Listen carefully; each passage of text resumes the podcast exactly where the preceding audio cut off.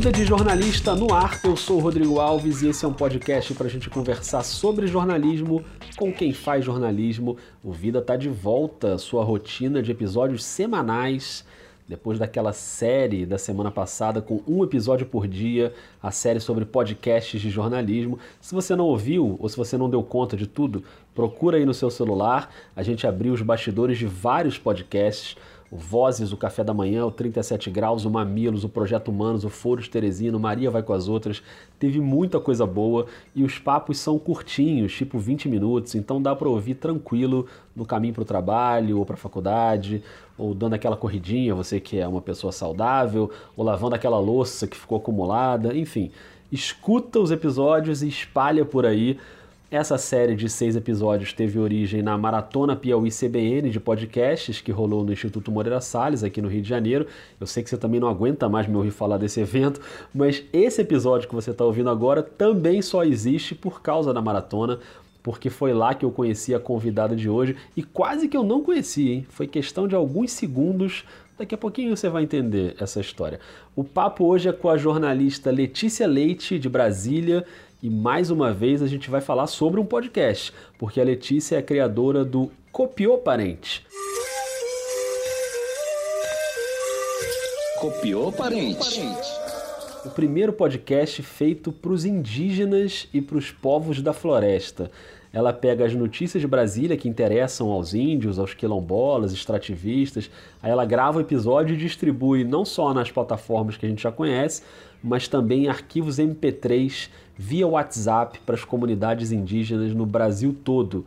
Já rolou aqui no Vida um papo sobre jornalismo na Amazônia, que a gente também falou bastante sobre a questão indígena, com a Kátia Brasil, é o episódio número 6, se você não escutou esse, procura aí. Mas quando eu soube dessa iniciativa da Letícia, eu falei, a gente precisa fazer um episódio sobre isso.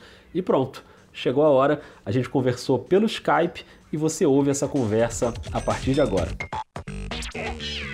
Letícia, eu queria te agradecer demais por tirar esse tempinho para a gente conversar. Eu sei que a sua agenda em Brasília não é fácil, depende da agenda de congresso também, é muita coisa acontecendo. Mas muito obrigado, seja muito bem-vinda ao Vida de Jornalista. Para mim é uma alegria, é um grande prazer. Acompanhei essa maratona é, do Vida de Jornalista essa semana, só com feras, pessoas que eu admiro muito. E é uma alegria estar conversando com você aqui, Rodrigo. Aliás, por falar em maratona, eu queria te agradecer também por ter me abordado lá na maratona de podcast, que foi o evento que rolou lá no Instituto Moreira Salles. E foi ali no, nos acréscimos da prorrogação, né? Eu tava ali na calçada já indo embora, eu tinha pedido um carro, o carro já tinha chegado e você veio falar comigo. Você lembra daquele momento ali, como é que foi? Claro, foi um dia super legal, né? A gente é. que é apaixonado por podcasts, teve um dia de imersão é, nos podcasts mais legais que estão sendo produzidos aí no Brasil. E eu não consegui falar com você porque você estava sempre falando com alguém já para a gravação da maratona. Aí eu falei, você pedindo Uber ali, ou 99 táxi, ou qualquer coisa assim, eu também é. tava. Falei, ah, vou falar com o Rodrigo aqui antes dele entrar no carro, me apresentar, também contar um pouquinho do Copiou. E que bom que a gente conseguiu ter aqueles 30 segundos. Não, e foi legal porque depois eu fui falar com outras pessoas que estavam lá no evento e eu ficava perguntando: você conheceu a Letícia lá no evento? Perguntei para Paulo Scarpim. Depois até vi que vocês fizeram uma foto, né, vocês duas lá, e que foi legal. E agora essa semana eu tive com a Gabriela Viana do Vozes e ela falou, tô viciada também no Copiou Parente, já ouvi vários episódios. Então assim, Letícia, claro que eu, eu quero muito que as pessoas que estão ouvindo esse episódio também conheçam, também fiquem viciados como eu fiquei. Mas eu sei também que o mais importante é que o seu podcast atinja um público que ele já está atingindo, que são os índios, os povos da floresta, a mensagem que você está passando é primordialmente para essas pessoas. Então eu queria que você começasse contando qual é a proposta do podcast e de que forma você consegue que os seus episódios cheguem até esse seu público. Poxa, primeiro fiquei emocionada agora, saber que a Paula também ouviu, copiou, e você também, e toda essa galera super legal que eu admiro tanto.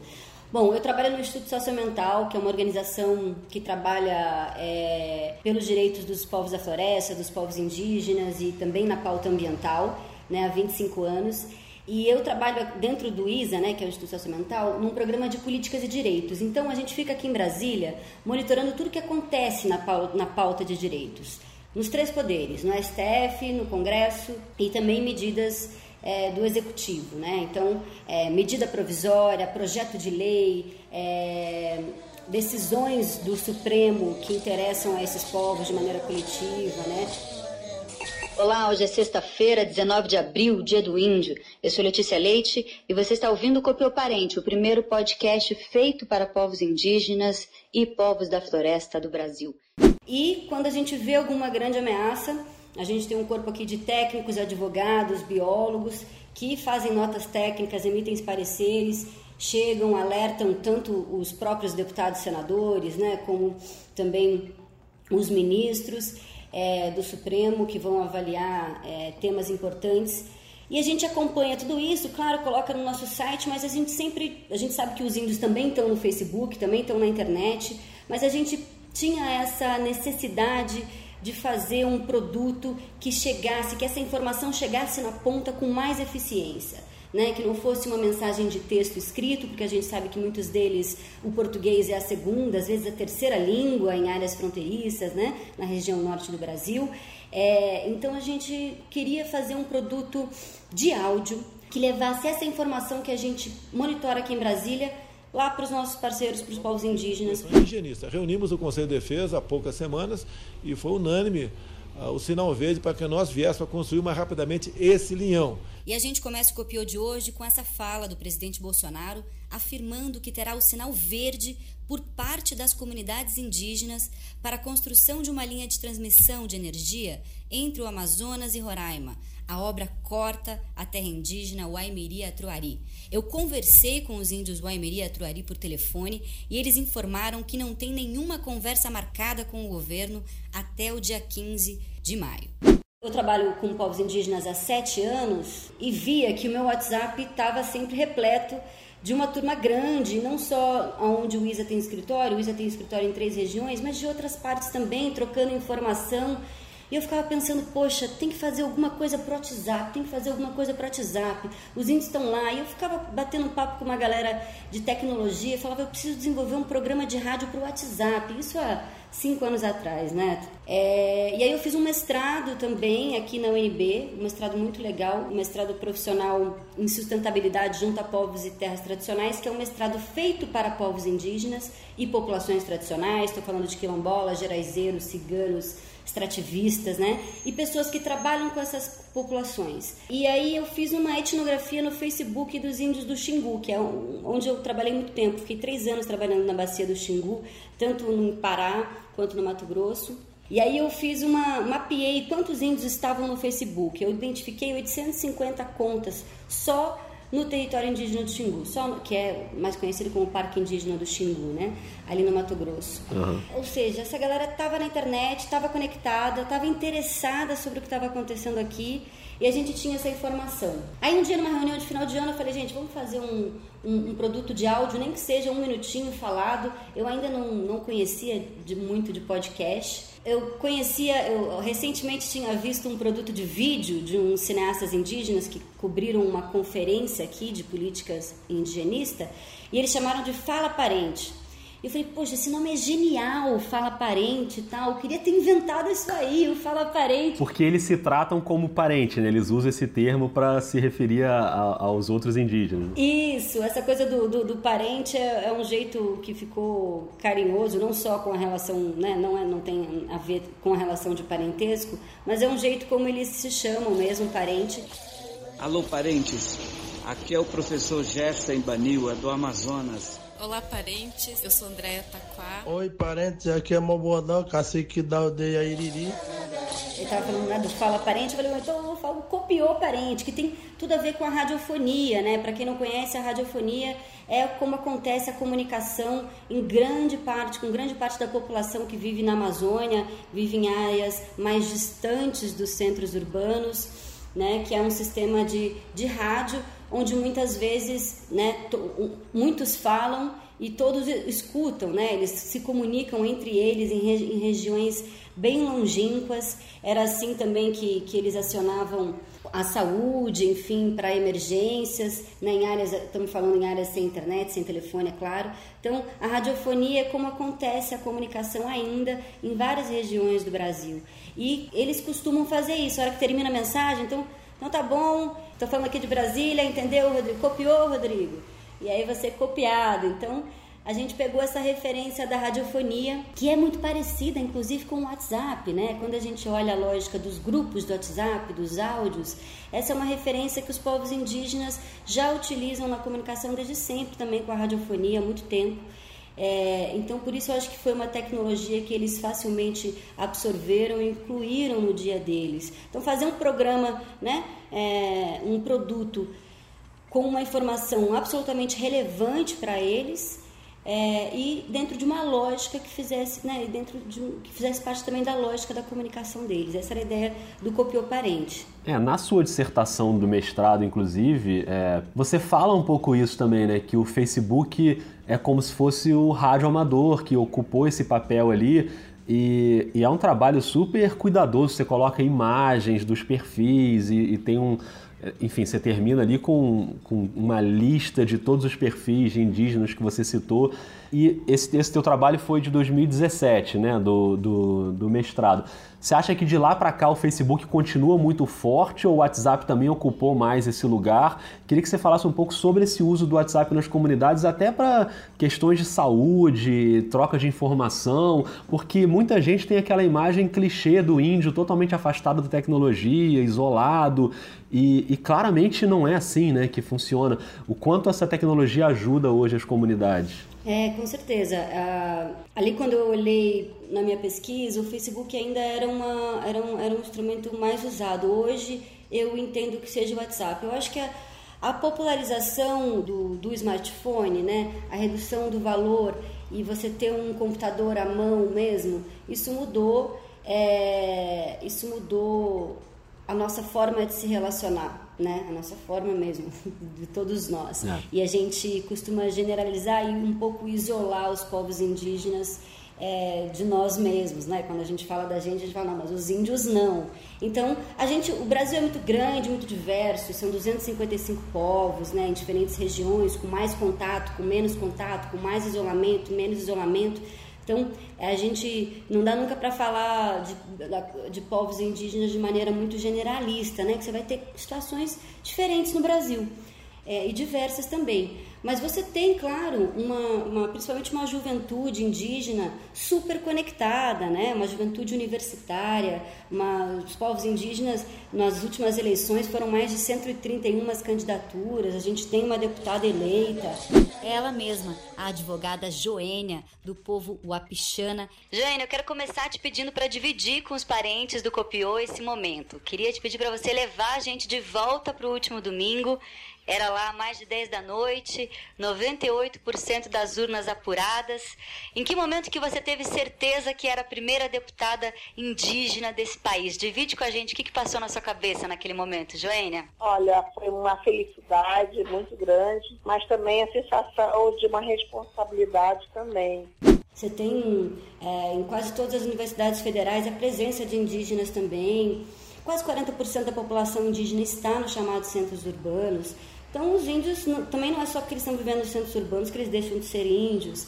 Então, é, é, claro que o acesso à tecnologia também chegou lá. Claro. E nessas imersões também a gente repara o quanto o WhatsApp é utilizado, por exemplo, na saúde, né? Então, em caso de emergências, de precisar acionar aeronaves para deslocamento, em casos mais graves, de, de situação de emergências de saúde, o WhatsApp ele é muito mais rápido e eficiente até que às vezes a radiofonia, então passa um pouco do que está acontecendo com o estado de saúde e ali pelo WhatsApp já consegue ter uma noção, manda uma foto, às vezes uma doença de pele, né? A telemedicina hoje ela é muito importante nas áreas isoladas, a internet no Brasil ainda é muito ruim para isso, mas assim a expectativa é que realmente também tudo isso melhore, né? Inclusive que as pessoas possam ficar no território e sair menos, né? Mas aí você grava o seu podcast e ele, claro, ele está nas plataformas, no Spotify, nos, nos aplicativos, mas você faz com que ele chegue a essas áreas indígenas pelo WhatsApp. Hoje você tem uma ideia de quantos índios, quilombolas, extrativistas são atingidos e recebem esse conteúdo? Hoje a gente está chegando em 2 mil contatos de povos indígenas e quilombolas extrativistas, 2 mil contatos diretos né? Que a gente manda toda semana, toda sexta-feira, eu mando um a um, porque o WhatsApp só deixa encaminhar para cinco e cinco pessoas, então é umas três horas só para fazer esse envio. Nossa. Eu comecei com 30 contatos, hoje a gente está com 2 mil contatos diretos, mas a gente está em mais de 50 grupos. Cada grupo tem 100 pessoas. E, e toda semana eu recebo pelo menos mais 50 novas inscrições de pessoas que querem receber e contam de onde estão ouvindo. Então, realmente, ele chega, ele tem sido muito utilizado em sala de aula. Então, vários professores nas aldeias indígenas usam. Eles têm, é, os povos indígenas fazem muitas assembleias, reuniões. Então, nos intervalos da assembleia e da reunião, que antes tocava música, agora toca copiou parente. É um podcast curto, então os podcasts, quando, no início era ainda mais curto, de 3 a 10 minutos. É com a informação da semana, é com a ameaça da semana, é com o projeto de lei, medida provisória. É uma informação curta, rápida, sempre com a participação de algum indígena que envia alguma pergunta ou comenta algum assunto. Olá, sou Liliane Ferreira, liderança da Resex Rio Iriri na Terra do Meio, em Altamira, Pará. Estamos sabendo que o Congresso aprovou um projeto de lei que cria regras abusivas para a venda de produtos orgânicos. Gostaria de entender melhor quais são os pontos deste projeto de lei e como ele afeta a vida das populações tradicionais. Copiou o parente. É, apesar de, de, postar nas redes sociais, no Spotify, etc., no SoundCloud, eu mando ele por MP3. E esse arquivo ele precisa ser pequeno, porque eu chego em áreas muito remotas, de internet muito ruim. Né? Então, ele, os indígenas precisam conseguir baixar esse áudio. Então, ele precisa ser um programa mais curto, mais leve, também com poucas é, interferências de áudio, pouca edição né? E também porque depois eles compartilham esse áudio é, muito por Bluetooth e Shared quando eles entram em aldeias que não têm acesso à internet. Então o copiou ele vai, chega e depois ele ainda é muito compartilhado nessas outras áreas via aplicativo também. Então por isso que ele tem esse formato mais curtinho, mais rápido e mais leve para ele poder chegar em áreas, ele poder chegar mais longe, né? Perfeito. É, uma coisa que eu não falei e que, só para lembrar quem está ouvindo o episódio, que a gente falou sobre a dissertação da Letícia e eu coloquei na descrição do episódio, para quem quiser ver, tem o link lá, então se você tiver interessado em ler, eu recomendo muito. Mas Letícia, o, o Copiou Parente chegou agora na semana passada no episódio 100. Eu queria que você lembrasse assim, ao longo desses 100 episódios, você cobriu muita coisa importante, como você falou, decisões importantes do Supremo, do Congresso. Queria que você lembrasse algum exemplo de algum fato importante, uma decisão que você fez chegar até o conhecimento dos povos da floresta que tenha te marcado assim nesse período. É, teve, teve várias, assim, acho que tem, tem dois momentos muito especiais. Um foi recente, agora na, nas eleições, no ano passado, a gente fez o Copiou Candidato. A gente convidou os povos da floresta para mandarem perguntas e a gente encaminhou essas perguntas para os presidenciáveis Fiquei no pé deles, muitos, mas a gente conseguiu que duas candidaturas respondessem. É, e a gente recebeu muitas perguntas, muitas perguntas, Rodrigo, assim, é, de quilombolas, de povos indígenas, das mais diversas. Eles queriam saber, e os programas de governo, é, logicamente, tratavam né, sempre de maneira muito genérica a questão dos direitos territoriais, das demarcações de terras indígenas, das titulações quilombolas então, né, da educação diferenciada, da saúde indígena. Então, chegavam, chegaram muitas perguntas. E eu recebi uma pergunta, que até está no, no episódio 100, que é do Herculano Porto, que ele mandou para radiofonia, ou seja, ele mandou de um lugar onde não tinha internet nem telefone. E ele estava conversando com, com o Naldo, que é uma pessoa que trabalha com as associações hoje extrativistas lá na região da Terra do Meio, pertence ao município de Altamira, que é o maior município do Brasil, lá no Pará. É, é, ele gravou para o Radiofonia, o Naldo gravou para ele por telefone, chegou onde tinha internet, compartilhou e depois me mandou, né? Eu sou Herculano Costa, da Resec Rio Xingu, da Terra do Meio, Altamira, Pará de onde eu falo agora, através do rádio amador, eu gostaria de perguntar para a candidata Marina Silva qual são a sua proposta de governo para a valorização da economia da floresta através da produção de seringa, castanha e de outros produtos que garante a sobrevivência da população tradicionais. Copiou, parente? Eu, quando eu ouvi aquilo, eu não acreditava, assim. E aí depois eu mandei, né? Esse foi o episódio que a Marina Silva respondeu. Cada vez mais nós vamos precisar diversificar a nossa economia. Eu costumo dizer que o Brasil tem espaço para inúmeras atividades econômicas e a economia florestal é uma delas. É, na, na, próxima edição eu mandei e aí eles exibiram é, todo o programa por radiofonia, colocando o telefonezinho do lado, pelo sistema de radiofonia lá em Altamira no Pará e eles se reuniram para escutar o programa juntos com a participação do Herculano, com a participação da Marina Silva.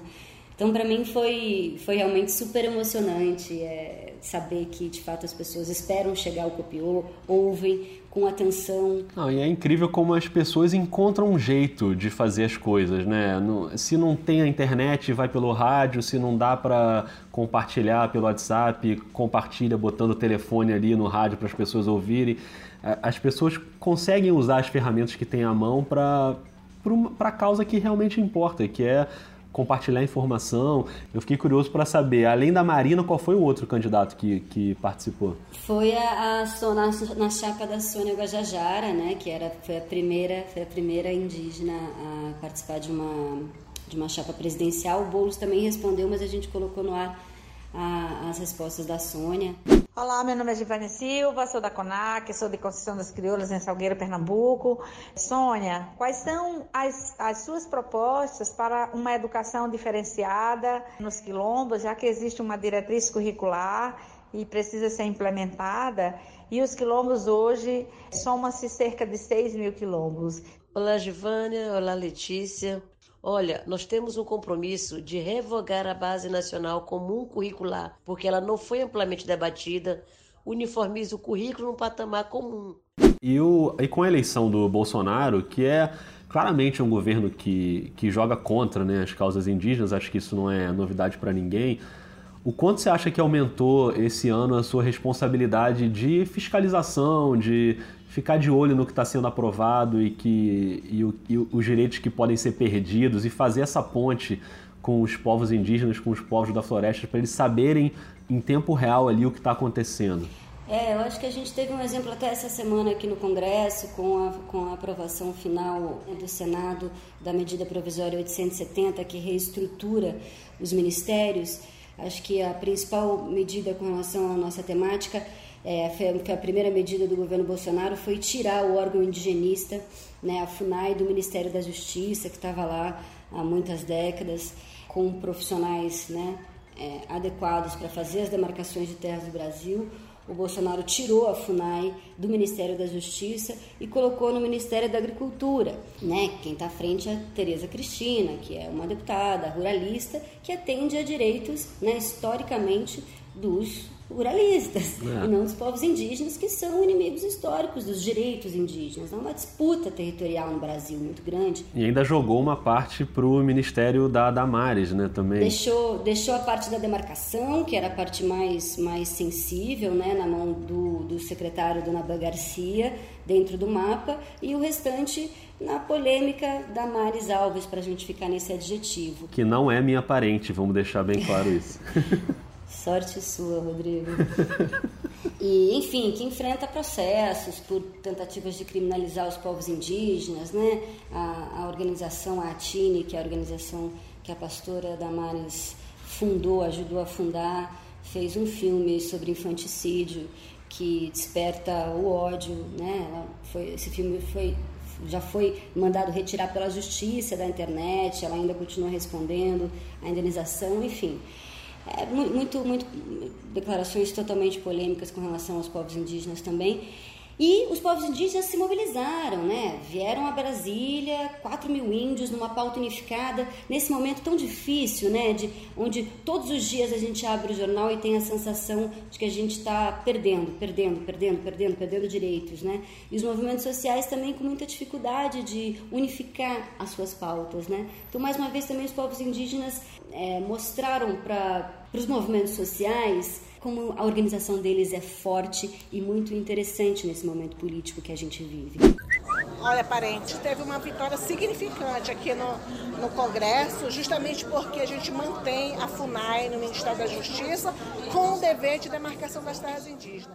Conseguiram agendas importantes com o presidente da Câmara, com o Rodrigo Maia, conseguiram agendas com, com o presidente do Senado, com o Columbre, que, que deu força né, para que os deputados alterassem o texto, colocassem a FUNAI inteira e não pela metade de novo no Ministério da Justiça e agora chegou, chegou a hora do, do ministro Sérgio Moro, que ainda não se pronunciou sobre povos indígenas, vai ter que conversar com os índios, vai ter que dar conta dessa pauta tão importante para o Brasil. Né? Então a gente foi narrando tudo isso no Copiou e, e essa informação foi chegando e isso ajudou muito. Os, índios fizeram um, um movimento absolutamente pacífico, deram um banho de democracia, de diálogo, mais uma vez, e conseguiram uma grande vitória né, hoje.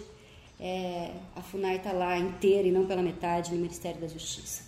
Além dessas pautas que acontecem em Brasília, né, e que tem a ver com decisões do Congresso ou do Supremo, ou quando há uma grande manifestação popular, como foi esse caso, você costuma viajar também para encontrar é, essas pessoas e viajar para outros pontos do Brasil? Como é que é a sua rotina quando você sai de Brasília? Assim?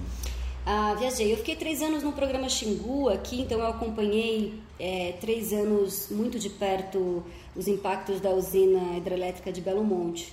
Eu acompanhei todas as ocupações indígenas de Belo Monte de 2013 a 2015. É, estava lá no canteiro de obras. É, foram as primeiras terras indígenas que eu visitei foram as terras indígenas do Pará, daquela região. Principalmente a primeira terra indígena que eu fui foi a terra indígena Paxamba, do povo Juruna, é, que é a terra indígena mais próxima da barragem de Belo Monte, a mais impactada, né?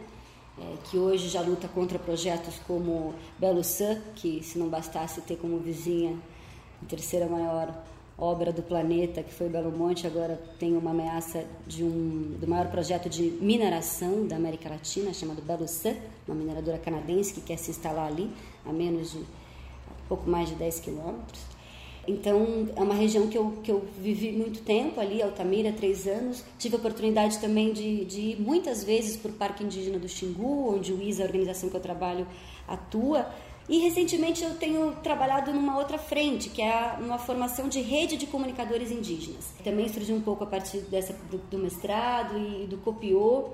É, a gente fez um diagnóstico de comunicação lá no Rio Negro, da FOIRNE, que é a Federação das Organizações Indígenas do Rio Negro, que é uma federação de associações que representa 750 comunidades.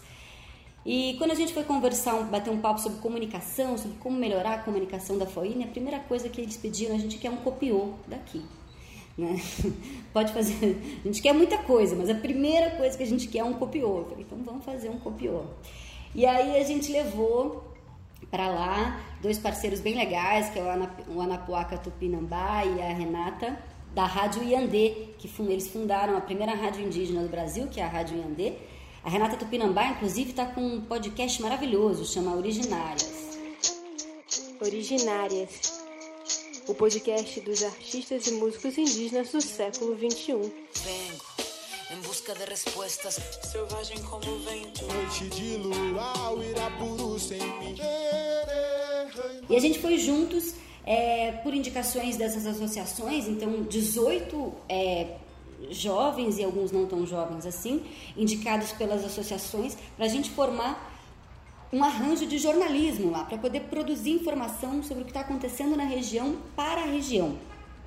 Então, eram 18 pessoas, a gente fez uma lógica lá de editor correspondente. Então, dois editores que já entendiam um pouco de rádio, a Cláudia é, Ferraz, que era uma das locutoras, ela já, trabalha, já, tinha uma, já trabalhava numa rádio comunitária lá em São Gabriel da Cachoeira, a cidade mais indígena do Brasil. Dois, dois editores na cidade, onde tem a internet né, e mais acesso à tecnologia e esses outros indígenas mandam seus áudios, como eles conseguem, por pendrive, por WhatsApp, por radiofonia, como eles conseguem, ou uma visita rápida à cidade, já aproveita para fazer um informe da sua comunidade. E esses dois editores editam um programa mensal, né, que reúne então a participação de mais de 10 indígenas que falam uma, variedade imensa de línguas no podcast, que é o Ayuri. Né? E quando a gente foi lá, a gente criou a rede e já criou o podcast criou a identidade de que gostariam, a música, o nome, como é que seria esse arranjo de editor correspondente, criamos como é que seria a periodicidade, seria uma vez por mês, e eles já estão no programa 23. Então, é, deu certo, eles conseguiram fazer uma vez por mês, fazem. A gente tem uma jornalista do programa do, do ISA lá, que acompanha um pouco o trabalho deles, que é a Juliana Hadler. É, mas eles fazem esse, esse podcast com toda a autonomia já e, e eles mesmos distribuem, da mesma forma como o Copiou também é distribuído, por Zap, por, por Telegram, por Sharet. É, também colocam nas redes sociais da FOIRNE. E tem feito coisas muito legais. Por exemplo, recentemente eles é, São Gabriel da Cachoeira, que é a cidade mais indígena do Brasil, também é a cidade com maior índice de malária do país. Então, eles começaram a participar de um GT junto com a prefeitura é, e outros órgãos no combate à malária e fizeram boletins de prevenção à malária em três línguas indígenas da região.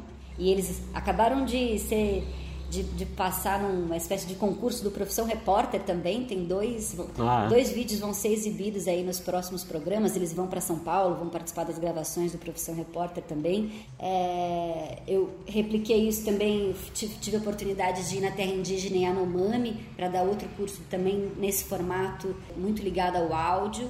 Lá um desafio muito grande, porque os Anomami falam muito pouco português muito pouquinho mesmo, a, a turma que estava comigo, então, com alguns tradutores, com a ajuda de alguns tradutores, a gente teve que, que encontrar formas de se comunicar e descobrir como a gente ia usar as tecnologias juntos e, e cobrir um evento é, que estava acontecendo lá na, na, na, terra indígena Yanomami, no Demini, no Atorique, onde na aldeia do Davi Copenaua, que é uma grande liderança indígena no Brasil, autor de um livro muito importante chamado A Queda do Céu, que eu indico que todas as pessoas deveriam ler, para esse momento, inclusive, que a gente vive no Brasil. Então, tive a oportunidade já de viajar para vários lugares. É, acho que essa onda das redes de comunicadores indígenas hoje e é, é a minha grande paixão. Eu gosto muito de fazer isso.